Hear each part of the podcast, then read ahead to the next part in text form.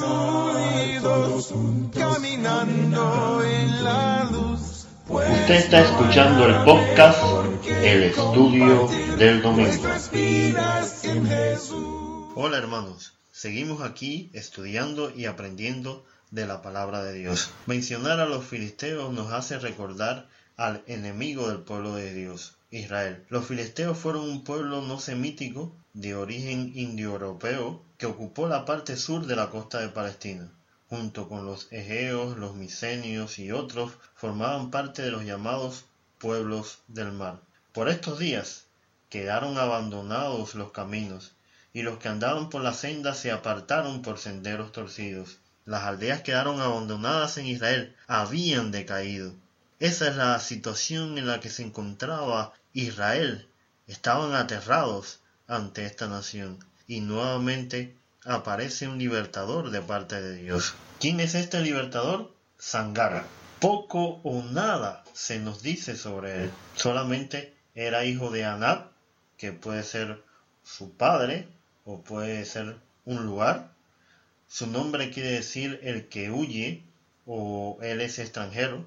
Lo cierto es que él no huyó, no fue un cobarde. Más que juez fue un guerrero valiente. El último verso del capítulo 3 de jueces nos dice, después de él fue Sangar, hijo de Anab, el cual mató a seiscientos hombres de los filisteos con una aguijada de bueyes, y él también salvó a Israel. Él solo mató a un número nada despreciable de filisteos, seiscientos, y lo hizo utilizando lo que tenía a mano, una aguijada de bueyes. Esto es un instrumento de trabajo. De hecho, los israelitas tenían que ir a la tierra de los filisteos a molar sus instrumentos de trabajo, pues no tenían herreros.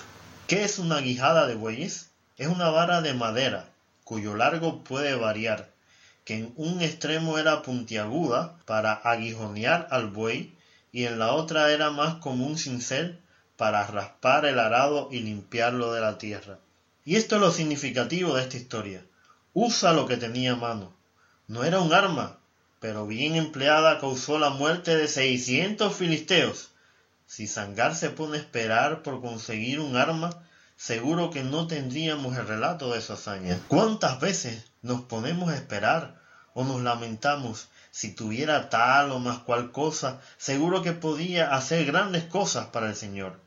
Hermanos, ¿cuándo nos daremos cuenta que el Señor nos ha dado lo que necesitamos para realizar su obra? El objeto no es importante, Dios es el que hace la obra. Dios le dijo a Moisés, ¿qué tienes en tu mano? Su respuesta, una vara. ¿Cuántas cosas hizo Moisés con esa vara? David tomó una piedra, la colocó en su onda, avanzó en el nombre de Jehová de los ejércitos, y el gigante filisteo cayó al piso. Señor, se acercaron los discípulos, solo tenemos cinco panes y dos peces.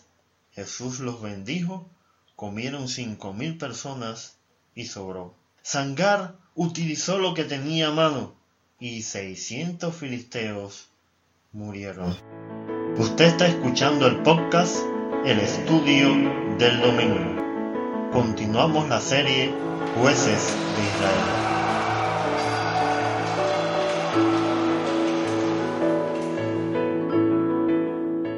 Hermanos, tenemos dones y talentos maravillosos que podemos usar en función del Evangelio y de nuestros hermanos. No sigamos esperando, usemos lo que tenemos a mano y pongámoslos en las manos de Dios, y Él se ocupará del resto.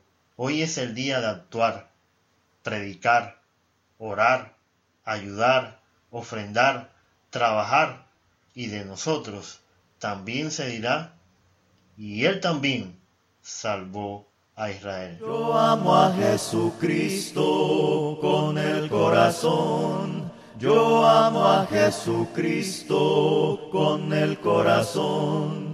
Para más información puede seguirnos en Facebook o Telegram a través de Compartiendo Estudios. El Señor esté con nosotros. Lo tengo, lo tengo en el corazón.